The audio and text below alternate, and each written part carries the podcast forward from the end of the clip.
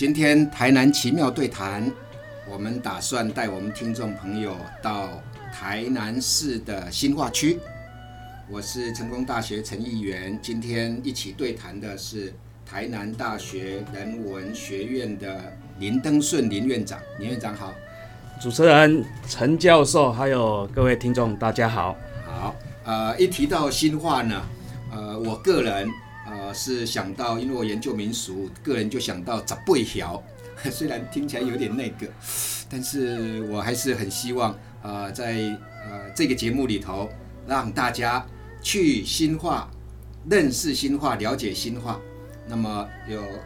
关于新化的很多话题，还有新化非常有名的伪装庙宇，都会在我们今天节目里头呈现。所以我想先问，也是民俗专家的呃林登顺林院长，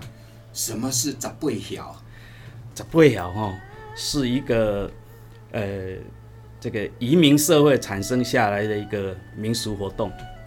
在传说呃新化是一个八卦的地形，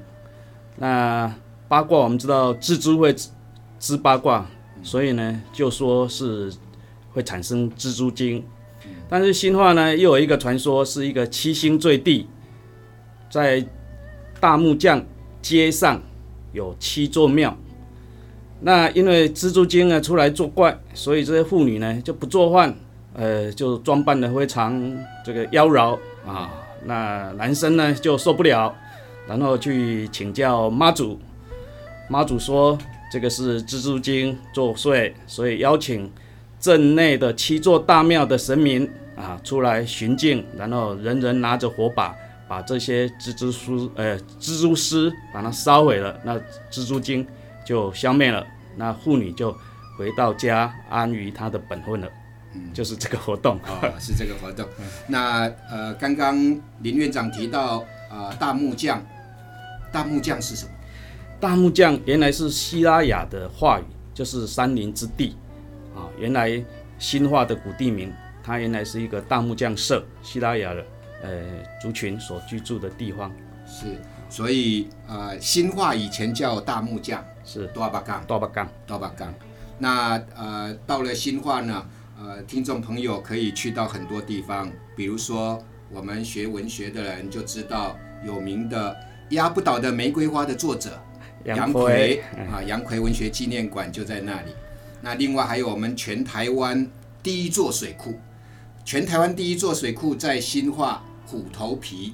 呃，我们请呃林院长带我们去虎头皮。虎头碑、虎头皮都有人讲，不过呢，它这个虎头碑的这个建立啊，是很早，在道光年间就建立了，主要就是为做呃水利设施，那提供附近的农田的一个灌溉。那呃虎头皮风景区或者虎头碑风景区，呃好像还有一个蟋蟀馆，这个也是到新化，呃大家到了新化街上就会看到，连路灯上面都有蟋蟀，然后在虎头碑旁边又有蟋蟀馆，这是怎么回事？是，呃斗蟋蟀应该都是我们小时候喜欢玩的一个呃童玩。那新化阳仔地区呢，有人就特地的为他举办了大赛。后来呢，我们就在虎头碑，呃，往吊桥虎跃吊桥的这个附近呢，就建了一个蟋蟀馆。哦，所以是呃，能够象征我们新化的一个新传既传统又创新的民俗活动——斗蟋蟀。是啊，那呃，在虎头碑这个地方呢，就是我们今天的重头戏来了啊，在虎头碑这个地方有伪装庙宇。所谓伪装庙宇呢，就是它是假的庙，它是呃伪装用的。那呃假庙也许可以真拜，不晓得呃到底人家说的新化的伪装庙宇是怎么回事？这个是我们今天的重头戏，请林老师为我们介绍。呃，这一些的庙宇啊，看起来外表像庙，那其实呢，它背后赋予的是一种军事设施。那它的来由也很久，有人说是日本时代，因为这里有神社，那怕日本的高官来啊，这个呃，如果受到这个侵袭，他有躲到这个庙底下的坑道，呃，一个作用。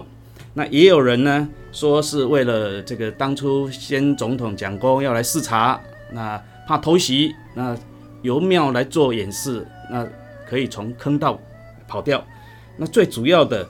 呃，就是一个军事设施啊。军事设施，所以是呃在庙的底下有坑道，是，所以呃坑道的两头有什么庙呢？呃，最主要有一些我们常知道的关公庙，那虎头碑的后门有一座的文昌庙，啊，这是呃比较明显还保留着，还可以看得到的。所以一边是关公庙，一边是文昌帝君庙，是有人拜吗？有人拜，假庙拜久了就变成真庙，假戏可以真做，假庙也可以真拜啊。所以呃，现在庙还存在吗？庙还可以看得到，还可以看得到。啊那呃，我自己待过金门，我曾经在金门的甲村，就是离金门上义机场蛮近的一个地方，那里也是个军事设施，一个呃类似像后来可以作为战斗营的一个营区，呃，做一个假的村子。那村子里头呢，也有一个假庙，假庙里头也拜关公，连关公也是假的，阿兵哥做的，但他做的很大。我曾经从呃关公的呃下方，在神坛的部分，从小洞钻进去，发现原来我钻进了关公的肚子里，然后往外看，其实我是从关公的呃肚脐眼那里有一个开孔，从那个关公的腰带往外看，就可以侦测到整个呃进庙的相关人等的各种行踪。那我们呃虎头碑的假的文昌帝君庙，或者是假的关公庙，那个神像进得去吗？呃，基本上他们是用画的，绘画的，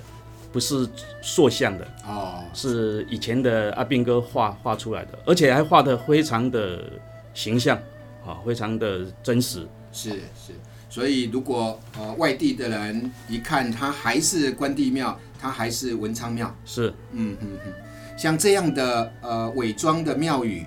呃年代又超过了五十年以上，甚至刚刚说的，说不定在呃台湾日据时期就已经有的，所以其实历史也很久了。是，但作为以前的野战基地的一个军事设施，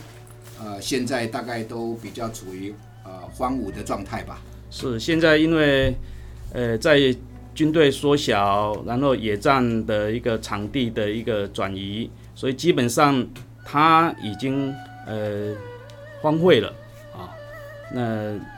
本来是要修复，可是修复的经费太大，所以一直都没有进行。呃，如果有机会呃修复再利用的话，说不定它也可以成为一个呃有意识的观光的新的设施。是，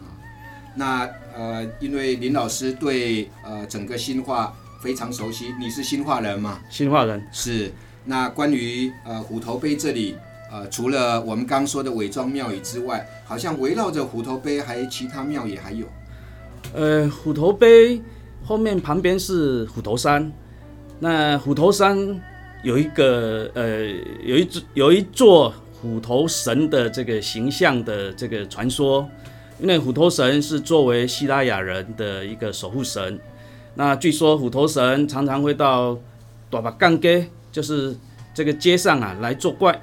所以呢，这个这个乡民呢就很苦恼，后来呢。呃，守护着刚才讲的新化街的七座庙宇的大神，一尊叫做五安尊王，就出来抵御这个虎头神。可是每一次啊，这个五安尊王都被打败了。那后来呢，经过了观音佛祖的指示啊，所以说要跟谁借一个法宝，就是玄天上帝借一个鬼面具，好戴上去就可以打赢了。那五安尊王哎去借了，结果一打就打胜了，但是有一个先决条件。要回到这个大把杠杆的界限里面，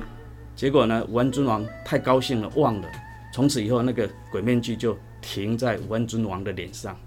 所以大家如果到新化来，在新化邮局对面的武安尊王庙看到的那个神像，本来是张巡徐远有的是书生的造型，可是他是非常凶猛的造型啊，那是因为戴了鬼面具。哦，原来这么特殊。那呃，作为新化人，新化的呃杰出的子弟，呃，刚刚我们提到我们台湾著名的小说家杨奎，那杨奎家离你家远吗？哦，杨奎还跟我同一个里呢，以前的观音里，那因为现在改制啊，就跟护国里并在一起了。好，所以呃，你跟我们台湾的著名的文学家这么近，那我们新化还有哪些历史名人没有？哦。历史名人，比如说像这个苏有志，交八年事件最有名的所有记。那我们有一个这个谚语啦，说“翁牙公伯波比海西所有记”，